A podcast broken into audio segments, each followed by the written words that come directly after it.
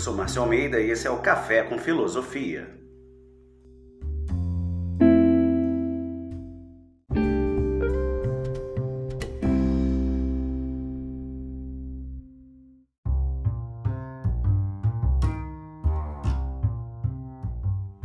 Cogito ergo sum.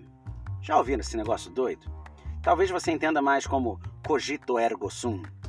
De qualquer jeito, isso é uma frase em latim. Essa frase é comumente traduzida para o português como penso, logo existo. Apesar de o mais correto ser uma tradução do tipo penso, logo sou. Quem falou isso?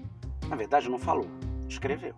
É um camarada, filósofo, físico, matemático do século XV e XVI que nasceu na França e morreu em Estocolmo, chamado René Descartes.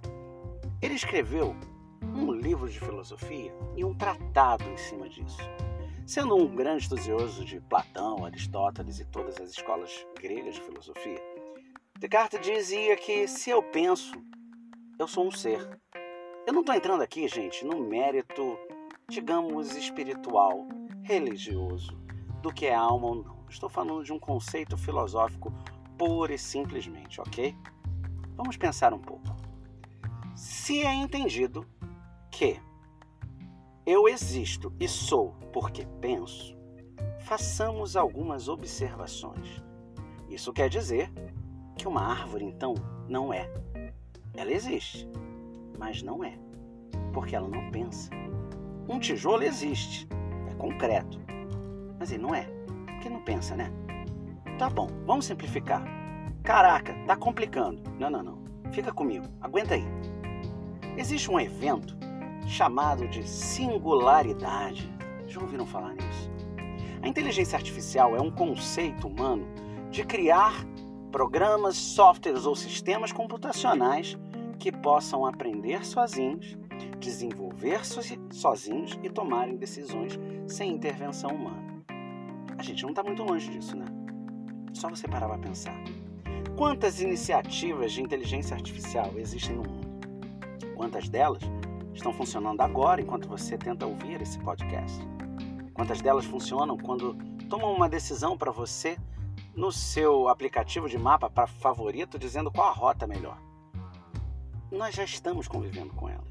A inteligência artificial, ela foi alavancada pela capacidade das redes neurais. Redes neurais são redes não lineares. Redes, rede mesmo, sabe? Quando a gente fala de quem é velhinho como eu, conectar um computador ao outro ou como internet. A rede neural, a rede neural é uma característica de uma rede. É uma maneira de se interconectar em rede e, portanto, processar as informações dentro dessa rede. Bom, vamos voltar ao tópico, né? Desculpa, filosofei demais. Considerando que a inteligência artificial já está aí e é uma realidade, nós sabemos, por outro lado, que a robótica está aceleradíssima. Querem um exemplo? Procurem na internet. Boston Dynamics o mesmo robô da Boston Dynamics levou 10 anos para não aprender a andar, não conseguir ficar de pé, aparecer uma coisa que saiu de videogame, subir escadas escalar como um herói. É fantástico, o cara parece um Homem-Aranha. Olha eu falando, cara, o robô. Bom, a robótica extremamente avançada. A inteligência artificial, uma realidade. Tá certo, vocês vão dizer para mim, ah, mas ela não é tão inteligente assim como o ser humano. Eu não estou dizendo que ela é. Eu estou dizendo que ela existe. Vamos por partes. Se eu junto a inteligência artificial num robô ou não, para ela é indiferente. Se ela está num sistema, se ela está na internet, se ela está no seu celular ou em um corpo humanoide, portanto um androide comumente dito, para ela é indiferente. Concorda? Afinal de contas, cogito ergo sum. Ela não pensa. Ou será que pensa? O evento de singularidade diz que ela ocorrerá quando uma inteligência artificial, criada pelo homem, tornar-se consciente de quem ela é. Penso, logo sou. Será que a gente está longe disso? Ou será que a gente precisa rever nossos conceitos?